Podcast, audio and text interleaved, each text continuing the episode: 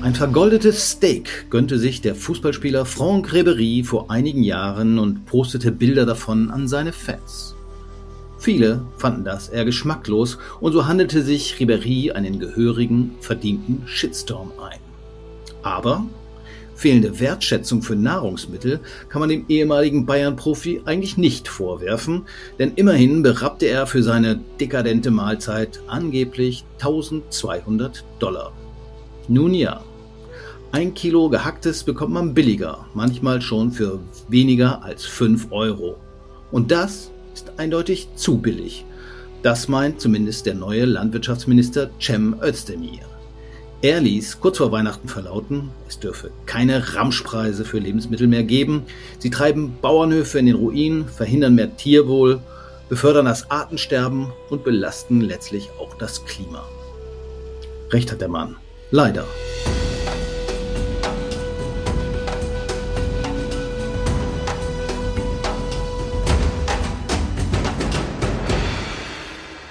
Mit den wahren Kosten von Lebensmitteln beschäftigt sich auch meine Kollegin Tanja Plötz.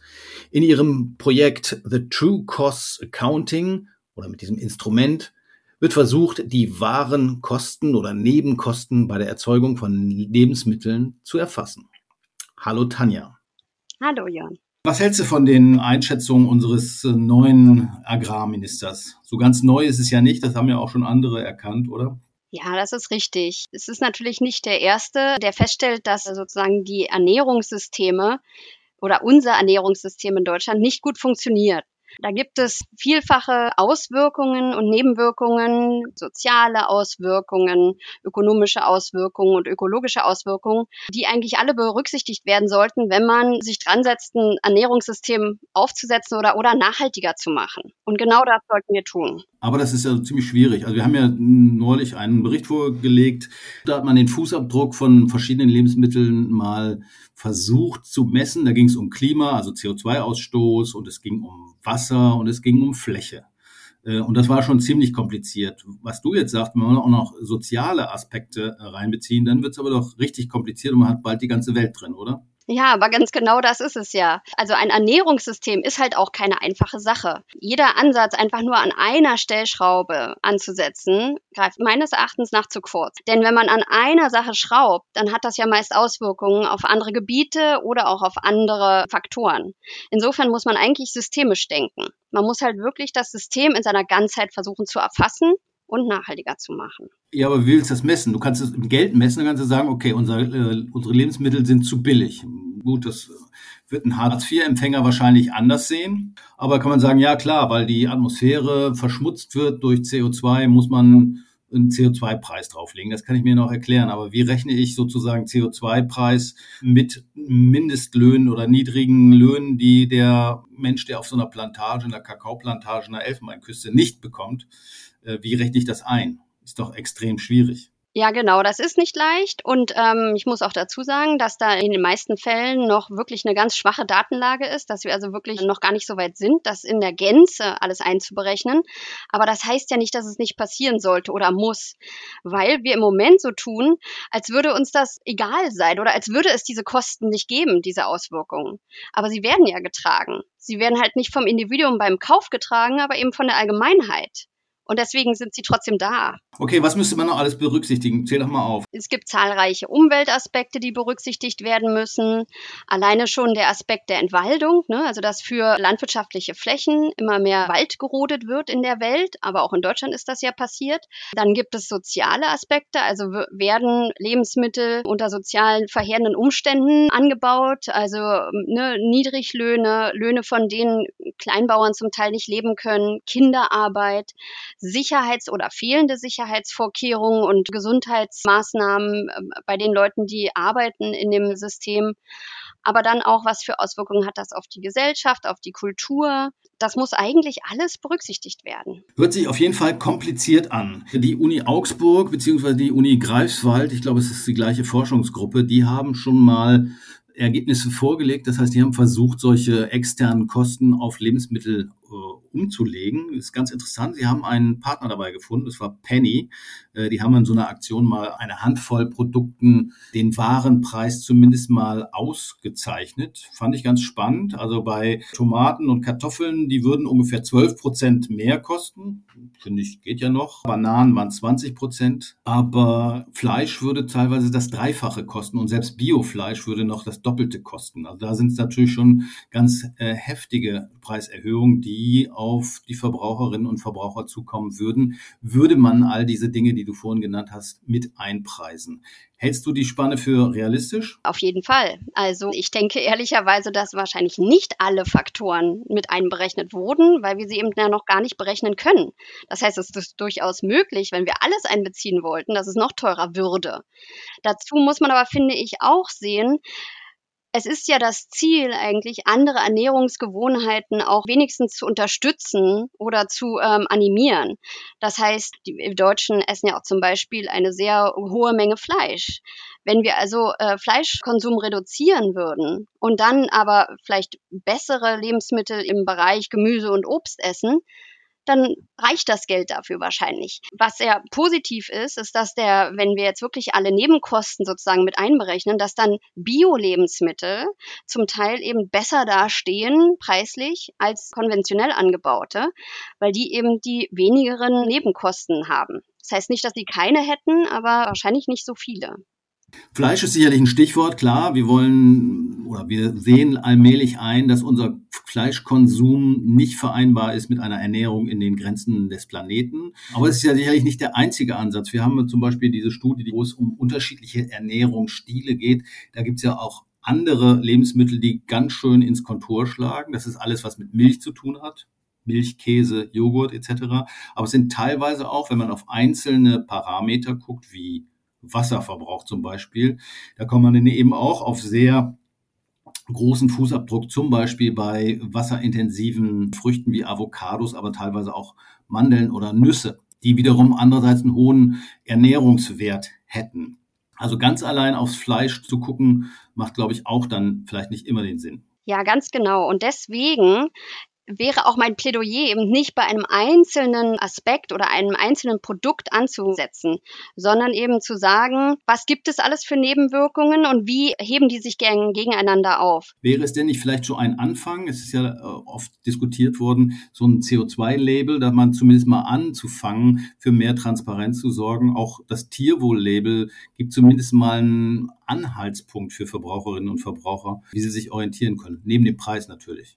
Ja, Kennzeichnung ist auf jeden Fall immer zu befürworten. Der Verbraucher muss sozusagen mündig gemacht werden, also muss informiert werden. Es ist aber auch gleichzeitig ein klein wenig gefährlich, einen Faktor abzubilden. Dann kann der Verbraucher schnell denken, oh, wenn ich jetzt hier ein, weiß ich nicht, CO2-niedriges Produkt kaufe, dann bin ich wahnsinnig grün und nachhaltig, habe aber damit andere Auswirkungen überhaupt nicht betrachtet. Also in meinen Augen ist das gefährlich und sollte auch so nicht passieren, sondern wir müssten eigentlich eigentlich auf bessere Datenlage hinarbeiten, also durch Forschung und durch Gelder, die in Forschung gehen und dann versuchen, umfassendere Informationen zu liefern, dass also der Verbraucher die verschiedenen Aspekte einbeziehen kann. Also zum Beispiel auch, was ist der Wasserverbrauch? Und na klar, im besten Fall sogar soziale Aspekte. So, grundsätzlich habe ich ja verstanden, dass Lebensmittel zu billig sind, vor allen Dingen bestimmte Lebensmittel. Andererseits sind preiswerte Lebensmittel ja eigentlich nichts Schlechtes, denn äh, dann kann ich das Geld für was anderes ausgeben und es gibt ja auch Leute, die eben nicht so viel Geld haben. Ehrlicherweise sind Nahrungsmittel bei uns eigentlich nur vermeintlich billig. Denn ja, der Preis ist äh, zum Teil niedrig. Im europäischen Vergleich sind Lebensmittelpreise in Deutschland relativ niedrig, sind auf jeden Fall im unteren Bereich. Aber nur der Preis ist niedrig. Die Kosten, die sind höher und die sind trotzdem da. Es trägt bloß nicht der individuelle Konsument. Die Kosten trägt die Gemeinschaft. Und zwar, wenn wir die Auswirkungen von Klimawandel in irgendeiner Weise beheben müssen, ne? wenn es Überschwemmungen gibt oder Dürren in anderen Bereichen, wenn Leute verhungern oder eben nicht genügend Lebensmittel da sind für alle. Genauso Umweltauswirkungen, auch die Entwaldung oder die Degradation von Böden. All das sind Auswirkungen, die die Gemeinschaft tragen muss genauso Gesundheitsaspekte oder soziale andere Auswirkungen. Du hast den internationalen Vergleich gesagt und erzählt, dass Lebensmittel vergleichsweise billig sind. In Deutschland geben wir im Schnitt 15 Prozent für Lebensmittel aus. Da ist Alkohol und Tabak schon dabei. Also das ist also nicht so richtig viel. Ist aber nicht ungewöhnlich im europäischen Schnitt. In einigen anderen Ländern geht diese Zahl hoch bis 27 oder 30 Prozent. Also das ist äh, dann schon ein ganz schöner Unterschied. Und denen dann zu sagen, bei denen fallen ja diese Umweltkosten und Sozialkosten auch an, da wird es wahrscheinlich noch mal viel, viel schwieriger, ähm, von einer anderen Ernährung zu sprechen. Denn das habe ich irgendwie so ein bisschen im Hinterkopf auch, okay, jetzt Özdemir von den Grünen, der redet natürlich äh, seiner Klientel vielleicht, ja, ich will nicht sagen nach dem Mund oder seiner Klientel, die sieht das vielleicht ein, die hat aber tendenziell wahrscheinlich auch ein bisschen mehr Geld. Ähm, den ärmeren Leuten, die sehen das wahrscheinlich anders. Ja, also wenn man äh, in andere Länder schaut, dann muss man auf jeden Fall die jeweilige Kaufkraft auch mit berücksichtigen.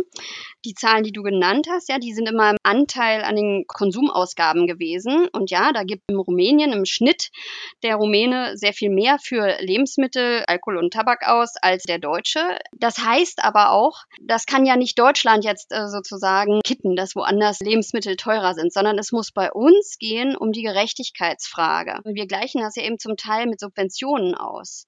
Dadurch werden auch bei uns Lebensmittel billiger, entstehen aber zum Teil eben auch Schwämmen von Lebensmitteln. Ne? Wir hatten schon mal die Butterberge oder äh, zu viel Milch wurde produziert. Das ist alles durch Politik entstanden und durch bestimmte Instrumente der Politik. Und hier denke ich eben, dass die Politik umfassender denken und umfassender handeln sollte. Sie muss also wirklich sich ein gesamtes System überlegen und das kann sie wahrscheinlich nicht alleine. Da muss sie auch andere Stakeholder mit einbeziehen, um dann ein System entstehen zu lassen oder zu entwickeln, das all diese Aspekte einbezieht und ein funktionierendes, nachhaltiges System aufstellt sodass also Produzenten Preise bekommen, von denen sie gut leben können, dass der Konsument sich aber auch diese Lebensmittel leisten kann. Da müssen dann auch zur Not soziale unterstützende Schrauben noch her. Und genauso muss das im internationalen Handel sein, dass auch da faire Preise bezahlt werden. Irgendwie ist die Preisspirale oder der Preisspiegel gerade im Ernährungssektor ziemlich schief. Dann kommt dazu die Frage der Subventionierung. Ich glaube, europaweit sind es pro Jahr rund über den dicken Daumen 60 Milliarden Euro, die ja an die Landwirte fließen. Trotzdem hilft es offenbar nicht, dass sie ein vernünftiges Auskommen haben, denn Bauern geben immer mehr ihren Betrieb sozusagen auf. Da ist doch irgendwas schief. Also wenn im Moment der Bauer gerade mal irgendwie etwas von 20 Prozent oder so von dem Preis eines Lebensmittels erhält, dann kann das in der Tat nicht genug sein, denn er hat ja entsprechende Produktionskosten. Hier müssen also die verschiedenen Aspekte mit einbezogen werden, wenn man zum Beispiel auch Subventionen oder sonstige politische Instrumente einsetzt. Die muss man eben so einsetzen oder überhaupt erstmal in die Überlegungen die verschiedenen Auswirkungen mit einbeziehen. Verschiedene Auswirkungen ist ein gutes Stichwort. Unsere Ernährung hat dazu geführt, das habe ich auch nochmal rausgeguckt, dass wir alle viel zu dick sind. Also nicht nur ich, weil ich jetzt irgendwie zwei Jahre im Homeoffice sitze und nicht mehr rauskomme, nicht mehr mit dem Fahrrad zur Arbeit fahren, sondern alle. Das uns allen bekannte Robert Koch Institut hat auch Zahlen zur Übergewicht herausgegeben. Zwei Drittel der Männer, zwei Drittel, 67 Prozent und die Hälfte der Frauen in Deutschland sind übergewichtig. Ein Viertel der Erwachsenen ist sogar stark übergewichtig, also adipös. Das kommt natürlich auch vom falschen Essen, vermute ich. Da würde man ja wahrscheinlich, wenn man eine andere Ernährung hätte, vielleicht auch ein bisschen was einsparen, oder? Ja, und gleichzeitig leiden weltweit 811 Millionen Menschen unter Hunger.